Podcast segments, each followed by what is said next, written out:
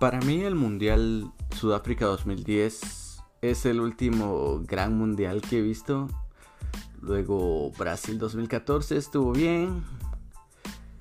El de Francia, digo el de Rusia cuando Francia fue campeón es muy... o sea, estuvo bien porque sorpresas y así, pero realmente Sudáfrica 2010 tal vez porque es el primer mundial que recuerdo lúcidamente y en los que me sentía cómodo, eran mis jugadores de la infancia, los recuerdo con mucho cariño. Y en especial recuerdo que cuando jugaron Uruguay con Ghana y se fueron a penales luego de la expulsión de Luis Suárez por la mano, el penal que fallan los de Ghana. Y recuerdo que cuando llegó Sebastián Abreu y tomó el balón, recuerdo escuchar a mi papá que dijo, lo va a tirar a Lopanenka. Y yo no entendí que era Lopanenka. Y recuerdo que mi tío le contestó, sí, es el loco, lo va a tirar al medio.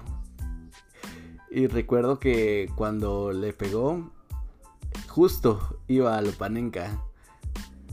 Así que bienvenidos a Capitanes del Banquillo el podcast deportivo donde yo, Julio Domínguez, hablo de fútbol. El día de hoy, en mi sección favorita, Reyes del Balón. Y como ya saben, Washington Sebastián Abreu Gallo. Es exfutbolista, ahora sí oficial. Se acaba de retirar hace un mes, unas semanas. Y siempre se la apodó como el loco. Nació en Minas, Uruguay. Medía 1.93 jugaba fútbol, como ya sabemos. Y como ya saben, en esta parte es donde yo les leo la Wikipedia del jugador. Sus primeros años, el loco en el mundo del fútbol, sobre todo en Plaza Rivera, un equipo de niños de la ciudad de Minas, combinado el fútbol con el negocio familiar de las alfombras, pasó a Filarmónica, un Filarmónica, un humilde equipo familiar donde por Raúl Ibarne Márquez y su tío Rubén Abreu, sus primeros pasos en la cancha de 11 se dan en el Club Nacional de Minas en 1987. En 1922 debuta en el Nacional de Minas, jugando contra Olimpia de ese mismo departamento. Su primer gol lo anota contra Las Delicias. Ese mismo año Sebastián se integra a la selección juvenil de La Valleja. En 1993 es citado por Rudy Rodríguez para integrarse a la selección uruguaya sub-17 para jugar el sudamericano en Colombia. En ese campeonato juegan solo 45 minutos en el último partido del campeonato contra Bolivia y convierte dos goles. La verdad que para 45 minutos dos goles es cierto, es Bolivia y sub-17, pero no le quita el mérito. Una vez finalizado este torneo comienza una puja entre Nacional, Defensor, Danubio y Peñarol para tener al loco en sus divisiones formativas. Finalmente, Defensor Sporting logra hacer de sus servicios. Abreu realiza un rápido ascenso por las divisiones inferiores del club hasta llegar a Primera División. Con tan solo un año en quinta división y medio en cuarta, a finales de julio de 1994, Abreu asciende al primer equipo. En 1996 participa en la Copa Libertadores de América y marca 6 goles. Su equipo quedó eliminado en octavos de final por la Universidad de Chile, en tanda de penales, pero la actuación de Sebastián no pasa desapercibida. La verdad es que siempre fue un gran jugador, un buen delantero. Yo recuerdo escuchar mucho de él, o sea, verlo jugar realmente nunca tuve la experiencia y por eso es que Reyes del Balón me gusta porque leo la trayectoria y me puedo imaginar más o menos cómo era el jugador, veo los highlights y me ayuda a, interpretar por qué eran tan leyendas para sus países y clubes. En Nacional, club en el que es hincha entusiasta, Abreu jugó por tres periodos diferentes, en 2001, en 2003 y en la temporada 2004-2005. En las tres etapas conquistó títulos para el club de sus amores, la Copa Apertura en 2003 y el Campeonato de Primera División en 2001 y 2005. Su confeso fanatismo por Nacional lo llevó a ser reconocido y respetado por la hinchada antes de ponerse la camiseta alba. Ejemplo de su fervor tricolor es el hecho de que Abreu siempre jugó en Nacional por una mínima fracción de sueldo que otros clubes habrían pagado de acuerdo a su cotización internacional. Eh, respetable, el muchacho, muy respetable. Es de esos jugadores que sí dice uno, sí juegan por amor a la camiseta y no por un sueldo. Cosas que realmente casi no se ven, no solo acá, sino que en todo el mundo. Es raro llegar a leer algo como eso. Llegando incluso en un periodo a jugar sin aceptar una remuneración.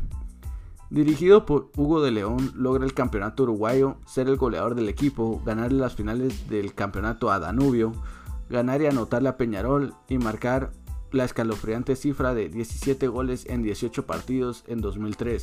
Un killer total realmente. Luego de disputas administrativas y la constante oposición del Peñarol para impedir que el loco jugara en Nacional, le permitieron jugar solamente 7 partidos donde anota 8 goles, incluidos 2 goles en el encuentro del clásico. Festejados de una manera muy particular, su aporte en esos partidos, que fueron 8, resultaron fundamental para la obtención del Campeonato Apertura 2003, dirigido por Daniel Carreño. River Plate en enero de 2008 acordó su llegada en préstamo por 18 meses al club atlético River Plate. Su primer gol en River fue contra su ex equipo, San Lorenzo de Almagro, por el torneo pentagonal de verano de 2008.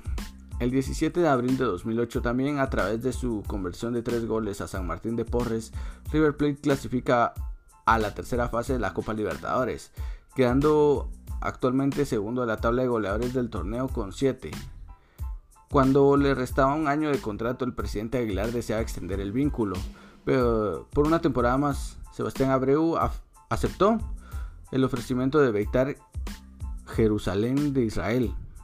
La crítica relación que se generó en el plantel tras el escándalo que se protagonizó, o sea, realmente hicieron un gran escándalo porque prefirió irse a jugar a Jerusalén, lo cual si me preguntas a mí sí es muy polémico. Y por el escándalo fue una de las razones que empujaron al Uruguay a tomar esa decisión. El atacante que convierte 9 goles en el semestre, 2 en el torneo y 7 en Copa Libertadores firmó un contrato de 1.200.000 dólares por, por año por 3 temporadas. Cito, es una baja que se va a sentir muchísimo. Abreu era fundamental para el grupo. Reconoció un allegado al DT Simeone. En el 20 de septiembre de ese mismo año, el loco regresó a River Plate firmando un contrato hasta diciembre de 2010. En lo que resta de dicho año, solo pudo disputar la Copa Sudamericana de 2008 debido a que el periodo de pases del fútbol argentino ya se encontraba cerrado. A partir de enero de 2009 pasaría a integrar con normalidad al plantel que disputaría el torneo local, pero el 9 de enero de 2009 aceptó el ofrecimiento de la Real Sociedad de la Segunda División de España realmente no entiendo por qué un jugador que era tan importante, tan decisivo, o sea, un killer, no, no estuvo en un equipo, digamos, grande. Porque la Real Sociedad, o sea, el equipo más grande hasta ahora ha sido River y nada importante en Europa. Abreu llegó a la Real Sociedad apadrinado por el que había sido su entrenador en Dorados de Sinaloa, Joao Malilo. Debutó en la última jornada de la primera vuelta de la liga con la Real Sociedad el 24 de enero de 2009. Desde su llegada se convirtió en el referente indiscutible del equipo en la delantera, jugando 18 de los 22 partidos que restaban de la temporada. Se perdió algún encuentro por compromisos de selección, marcó 11 goles siendo el máximo goleador del equipo a pesar de haber jugado solo media temporada. Sin embargo, los goles de Abreu no fueron suficientes para enganchar al club en la lucha por el ascenso ya que la Real Sociedad quedó descolgada en el tramo final de la liga, acabando sexto, a 15 puntos del ascenso. En el recuerdo de su breve paso por la Real Sociedad quedó especialmente la tripleta que marcó a domicilio al Club Jerez, equipo que a la postre quedaría campeón y lograría el ascenso. A pesar de su gran rendimiento y sus números de gran goleador, el jugador uruguayo no acabó de cuajar de todo perfecto entre la afición realista por el estilo poco combativo y parísimo. Papá, que les gusta poner esas palabras tan difíciles. Al haberse anunciado ya su fichaje por el de Salónica antes de final la temporada. O sea, se pusieron bravos los de la Real justamente porque ya tenía un contrato firmado con el Ari Salónica antes de terminar la temporada. Se entiende. Apoyo total a los de la Real Sociedad, que falta de respeto. La estación de Abreu en el fútbol griego se prolongó por lo menos de año y medio. Abreu jugó un total de 9 partidos oficiales con el Aris, 8 en liga y 1 en copa, marcando 5 goles, de estos 3 en liga. El 18 de diciembre de 2009 anunció que abandonó, se anunció el abandono de Abreu del equipo griego a causa de impagos de la Salónica, de no haberse cumplido con las expectativas creadas. Madres, es que realmente la historia de, de Abreu es extensísima. Pero creo yo que luego aquí nos menciona su paso por, por el Salónica que leímos, Botafogo, que es uno de los grandes de Río de Janeiro. Creo yo que realmente aquí te destaca lo más impresionante, la vuelta del loco a Nacional, que tras su desvinculación con Botafogo vuelve al club del cual es hincha Nacional. Ídolo tricolor fue recibido y presentado en el Gran Parque Central con una concurrencia de 3.000 hinchas, que si que 3.000 es muchísimo para un país como, como Uruguay que es tan pequeño.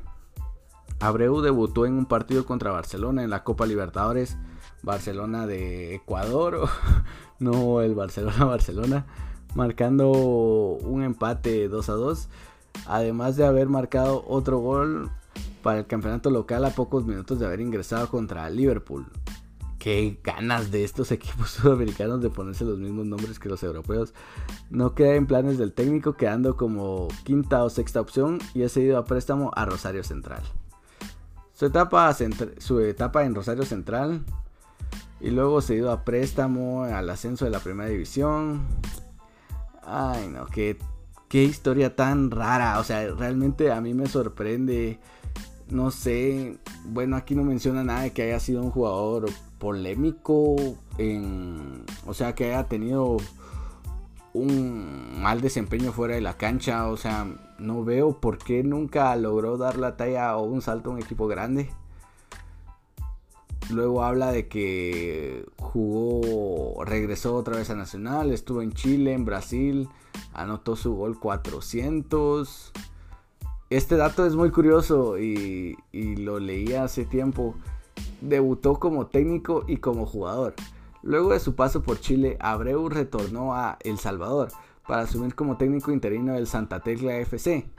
Ya había pasado como jugador en el 2016 en un exitoso pasaje en el que acabó como goleador y campeón.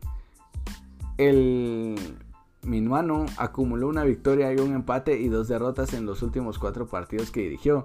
Posteriormente volvió a Uruguay, esta vez para debutar como técnico jugador en Boston River, equipo de la primera división, una campaña irregular y una posición incómoda en la tabla, zona de descenso motivó a que presentara la renuncia al cargo tanto como jugador y como entrenador. En 2021, Abreu se retira del fútbol jugando su último partido el viernes 11 de junio contra el equipo de Sudamérica IASA. Realmente es una es una leyenda este hombre. Creo yo que sí es digno de recordarse como un loco en su participación con Uruguay de los 57 partidos que jugó, ganó 22, empató 19 y perdió 16.